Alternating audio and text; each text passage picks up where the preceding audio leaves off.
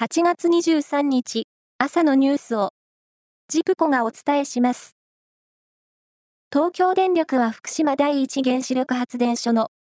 処理水の海洋放出に向けた準備作業を始めました。準備作業では最初に放出予定の処理水に含まれる放射性物質トリチウムの濃度を測定し、国の基準値を下回っているかを確認します。結果に問題がなく、天候や海の状況が穏やかなら、政府が決定した明日に、海への放出を始めます。岸田総理大臣は、自民党の萩生田政務調査会長と会談し、ガソリン価格を抑制するための補助金が、来月末で期限を迎えるのを踏まえ、今月中に価格高騰対策を取りまとめるよう指示しました。また、岸田総理は記者団に対し、来月に電気代とガス代の抑制策なども含めた経済対策を検討する考えも示しました。牛丼チェーンの吉野家は、この春の期間限定メニューとして販売を見送った親子丼を、明日から10月中旬まで販売します。鳥インフルエンザの流行による卵不足が緩和したためで、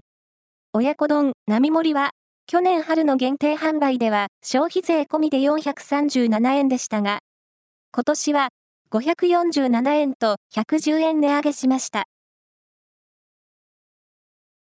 夏の全国高校野球は今日、甲子園球場で、宮城の仙台育英と神奈川の慶応の顔合わせで決勝が行われます。去年の大会を制した仙台育英は、史上7校目の大会2連覇を目指し、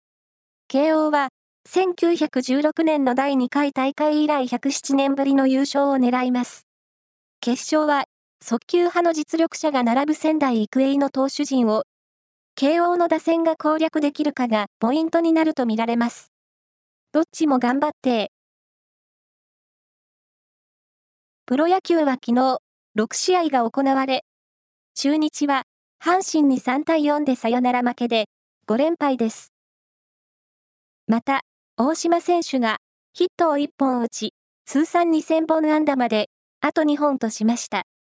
一方、阪神は優勝へのマジックナンバーを25としています。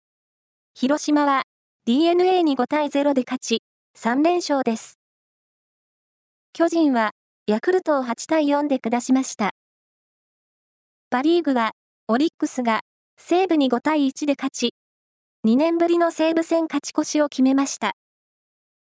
ロッテはソフトバンクに5対3で勝利。日本ハムは楽天に6対2で快勝しました。この試合、今シーズン中日から日本ハムに移籍した郡司が、1回にツーラン、6回にソロの2本のホームランを放つ活躍を見せています。以上です。